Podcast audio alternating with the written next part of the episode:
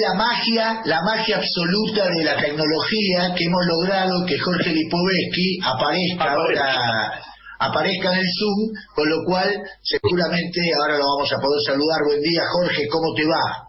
Buenas tardes, ya. Acá también, porque solamente tenemos una hora de diferencia. Buenas tardes, discúlpenme, la verdad, eh, he tenido dificultades con el micrófono en la computadora, así que me comuniqué a través del celular ahora. Por eso ven solamente esta hermosa cara para la radio. No, claro, vos sabés que nosotros te veíamos en la pantalla del Zoom y no entendíamos por qué no salía. inclusive te llegamos a decir que abras el micrófono, o sea, no teníamos la menor idea del por qué. Los escuché, pero no, tengo un problema que evidentemente que con el server y el micrófono no se pusieron de acuerdo y ya se dan cuenta, por mi edad no soy tan tan conocedor de todas estas cosas. Puedo arreglar cierta, pero no todo.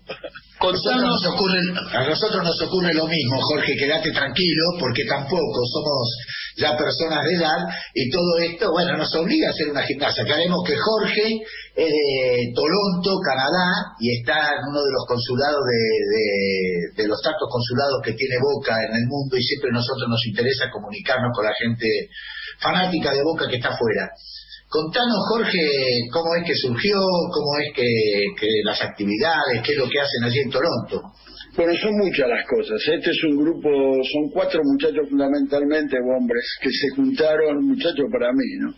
Este, que se juntaron y tuvieron esta magnífica idea, ellos venían viendo los partidos y se juntaban lo que pasa es que acá hay que entender que acá nos encontrábamos para ver los partidos en los bares en una época. Era una cosa de, juntarse un grupo de amigos y poder compartir y sufrir y gozar con, Boca Juniors, ¿no? Eh, con esta pasión que nos une. Estos muchachos decidieron hacer una peña un poco más de tres años atrás y de a poco se fueron comunicando con la gente a través de del social media y todos los, medios que hay a charlar entre, entre la gente y se ha conformado un grupo muy fuerte, muy lindo, de gente de todos los rincones del país y de incluso de Latinoamérica, porque a la peña viene gente de Colombia, viene gente de Ecuador, viene gente de otros países que también son hinchas de boca. Y, y realmente Costa Rica, tenemos gente de todos lados. Y bueno, así surgió la idea, después se consiguió un lugar, después de un año de estar en ese lugar que era prestado prácticamente eh, y compartido con otra con otra actividad, la, Peña consiguió su propio lugar, una unidad muy linda y hay que entender acá que, que entre la gente que va y la gente que sabe arreglaron esa unidad, ese lugar, de una manera muy linda y de una manera eh, muy cómoda para todos. Está en un lugar cómodo, enfrente de una estación del subterráneo, o sea que aquel que no tiene auto puede llegar. Eh, es eh, realmente una idea maravillosa, donde no solamente nos juntamos para ver el para ver fútbol, sino también se hacen actividades sociales. Contanos un poco cuáles son esas actividades, Jorge. Bueno, eh, por ejemplo, eh, todos los años para diciembre, cuando está la, prácticamente la última fecha del campeonato, o la anteúltima, ¿me escuchan ustedes? Sí, sí, te escuchamos perfecto. No, porque alguien me mandó un mensaje como que no, no tenía audio. Pero bueno, este, lo que les, les estaba contando es, por ejemplo, en diciembre, para una de las últimas fechas del, del campeonato se hace una colecta de juguetes para llevar al hospital de niños de acá. Hace dos años se hizo una fiesta de la tradición, celebró en noviembre, también donde vinieron más de 150 personas, donde hubo una, todo un show musical que acompañó con comidas, se hacen comidas, se han hecho eventos solidarios para juntar dinero por diferentes causas aparte de todo eso, tiene, hay una escuelita de fútbol con chicos desde 4 a 12, 13 años que juegan en diferentes categorías acá, campeonatos tanto afuera como de futsal. ¿Y, esos chicos lo hacen con la camiseta de Boca? Por supuesto. Por supuesto. Mucha de boca, ¿eh? Yo tengo una amiga que es de los primos, pero lleva al hijo a que juegue con, con nosotros. Incluso el año pasado un grupo de chicos viajó a, a Buenos Aires, fueron a ver dos partidos y fue una, una experiencia increíble para ellos. Te hago una pregunta, eh, Jorge. Eh, no, la pregunta que te hacía era, ¿son canadienses o son argentinos que viven en Canadá? Los más grandes somos argentinos que vivimos en Canadá, pero estos vienen con los hijos. Mi nieto, que tiene una, que tiene 14 meses, ya tiene la camiseta de boca, la, el pantalón, todo. Yo estuve el año pasado en septiembre allá, me fui al museo y ahí compré todo como para que esté bien equipado y no tenga dudas de su origen. este no, hay, hay chicos canadienses, los ya te vuelvo a repetir, los hijos de la gente grande como yo, que son canadienses, mis hijos en mi caso nacieron en Argentina, pero este, pero también van y van canadienses, canadienses. Yo les puedo contar una anécdota que me pasó varias veces. Yo tenía un programa de radio acá de deportes, entonces cubría al Toronto FC cuando jugó los primeros partidos, el Mundial de, del 2007, pero era, era increíble como los periodistas de acá cuando vino a jugar River o cuando vino a jugar Independiente. Me preguntan por Boca.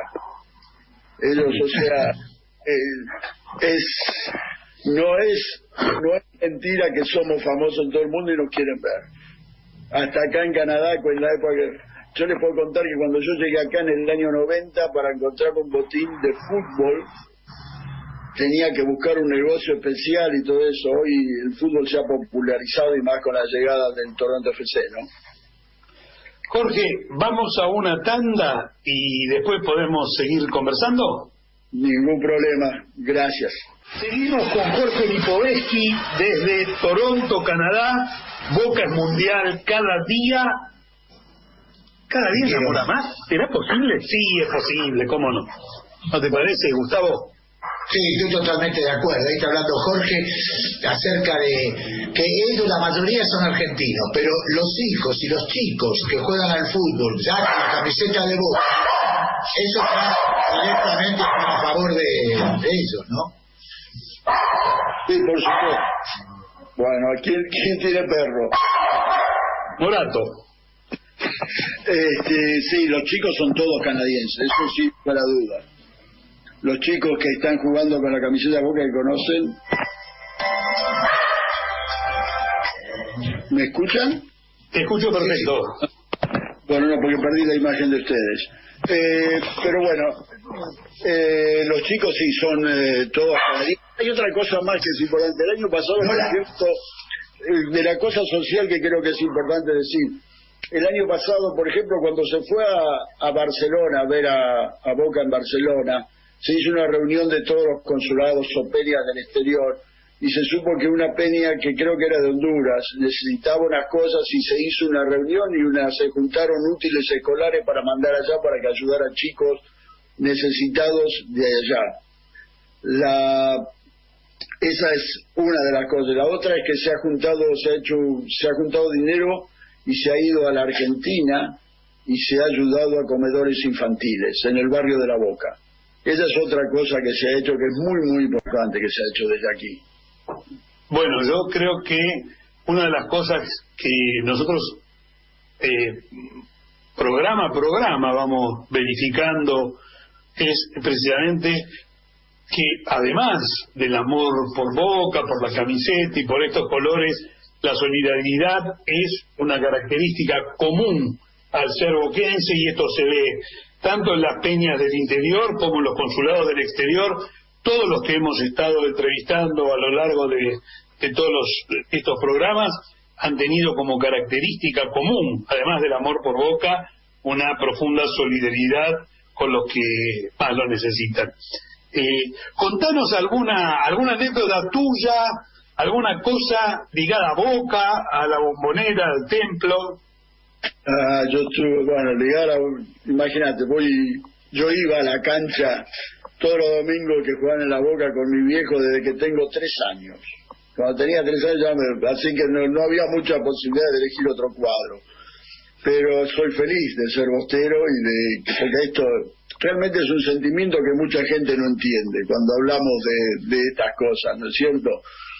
Anécdotas, te puedo contar una anécdota que para mí que vivo en Canadá, yo el último partido que pude ir a ver a la bombonera fue el partido con la despedida de Palermo, el día del 1 a 1 con Banfield.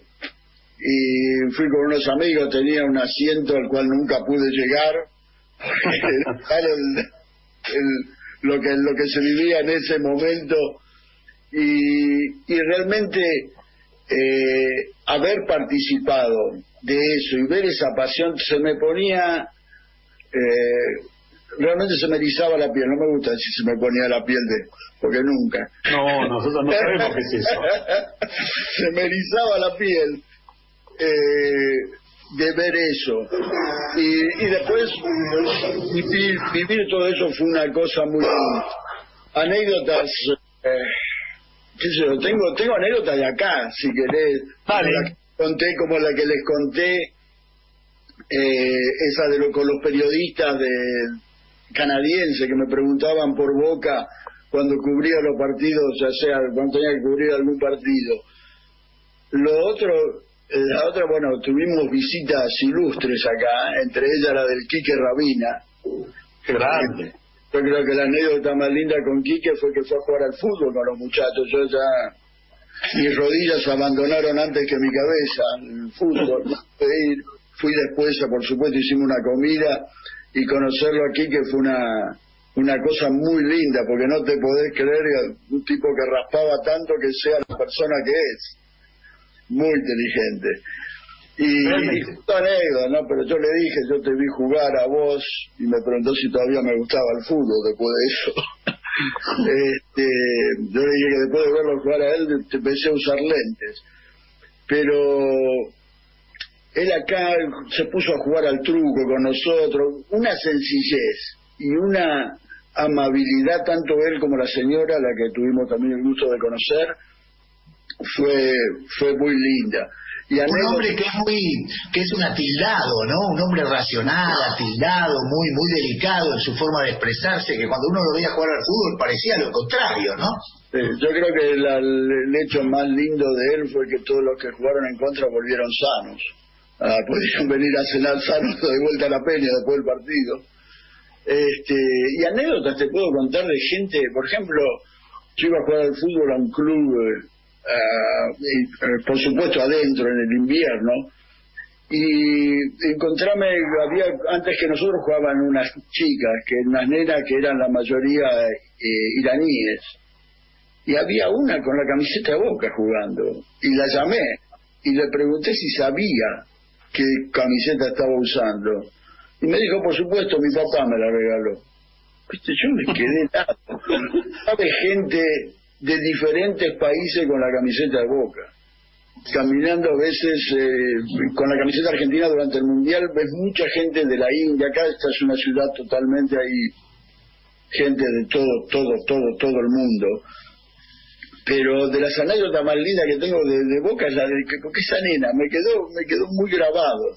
Ir y preguntarle, ¿sabes de esto? Y sí, sabía. Y el padre venía a Boca Jorge, nosotros hemos entrevistado el otro día a un kuwaití y el kuwaití no era argentino, era un kuwaití, un ingeniero en petróleo, este, que, era insólitamente fanático de Boca y nos decía que en Kuwait hay kuwaitíes de Boca, o sea que Boca es absolutamente internacional.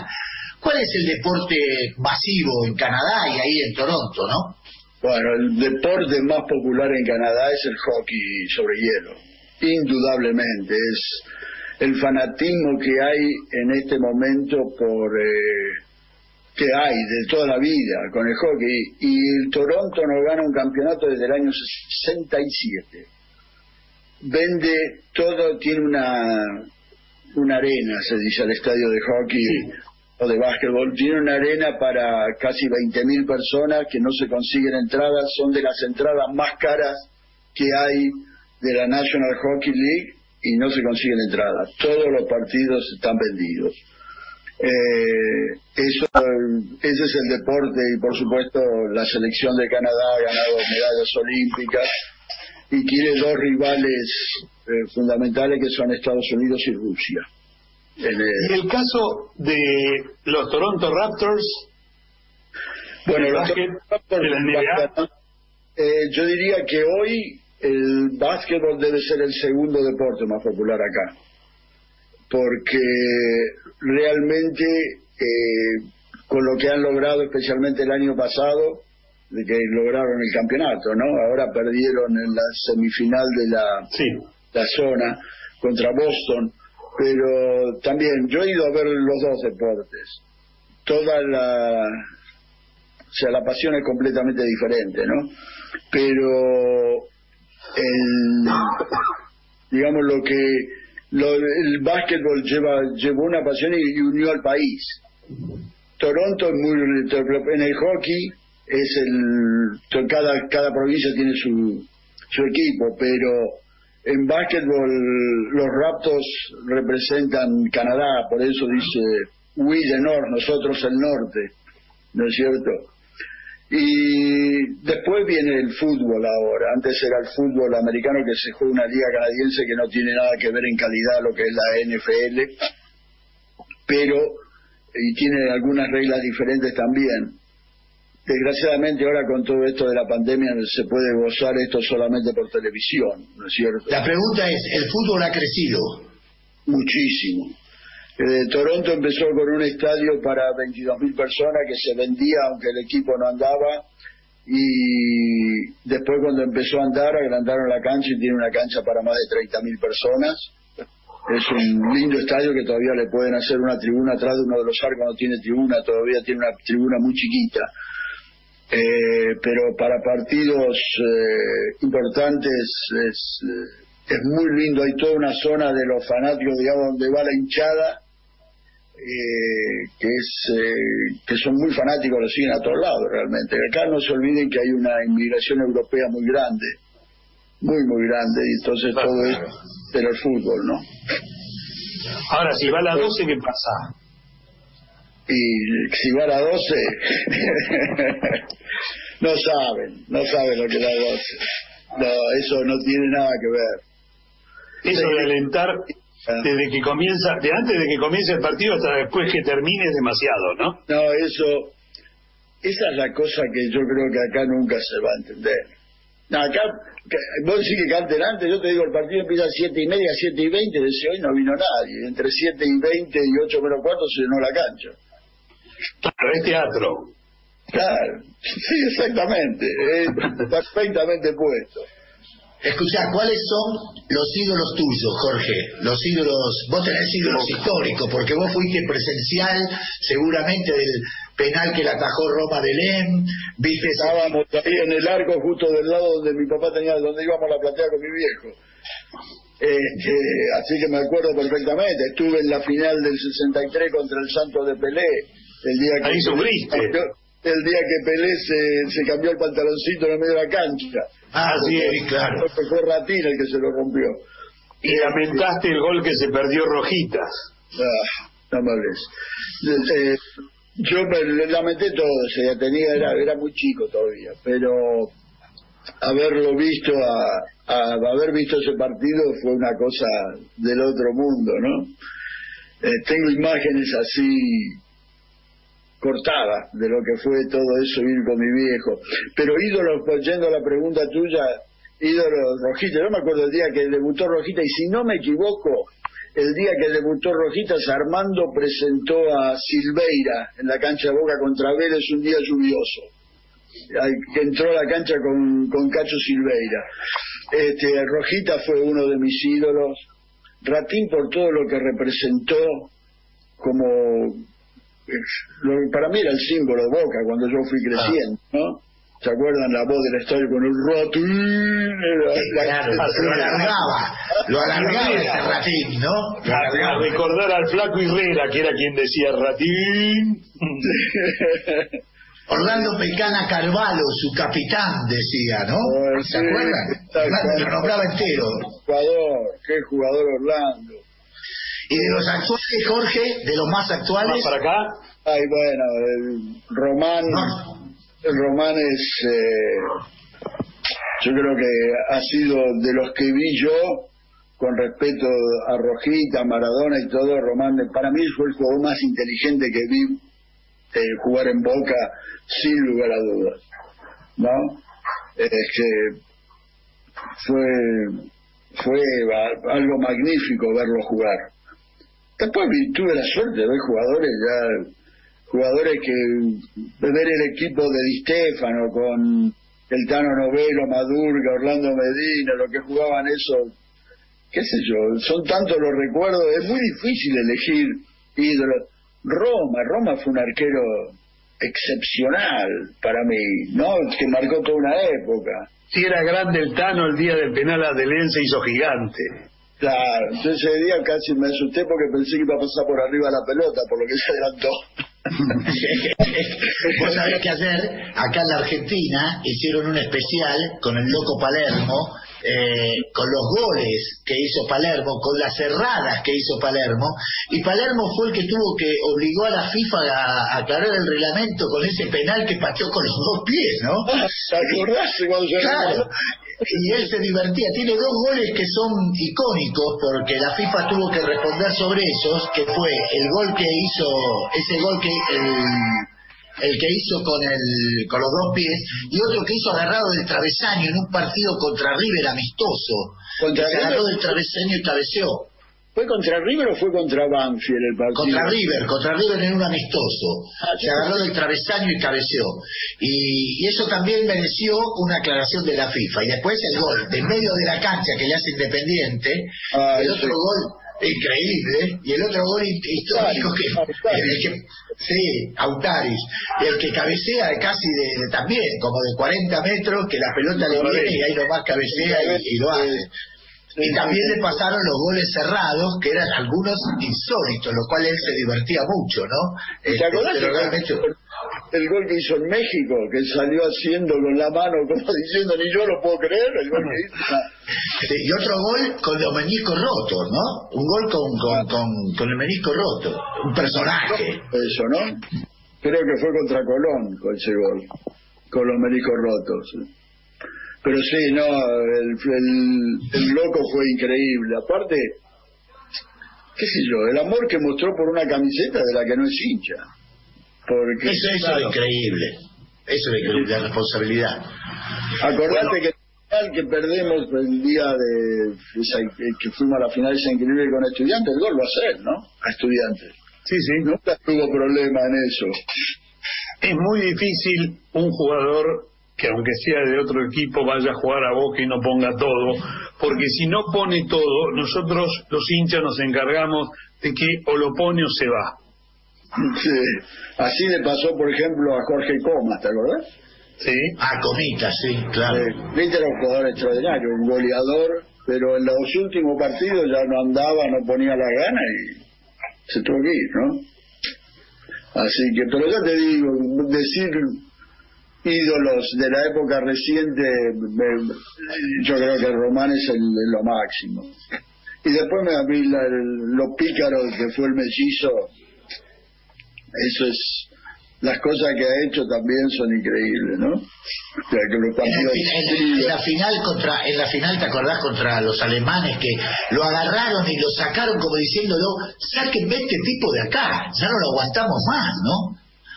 Era una No, cosa no, esa, de esa nomás, lo vi el partido que perdimos 1 a 0 que ahora que volvió toda la, la cosa porque hubo foul en el gol de, de los alemanes.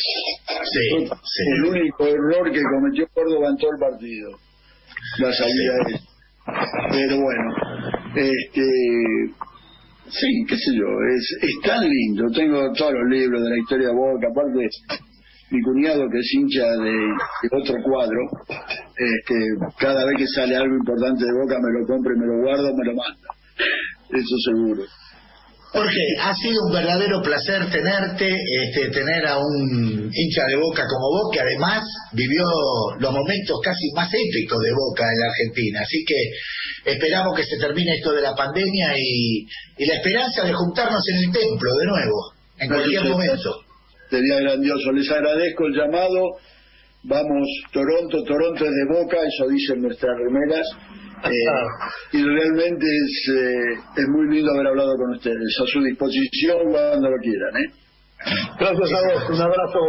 Un abrazo enorme, Jorge. Una alegría encontrarnos con vos.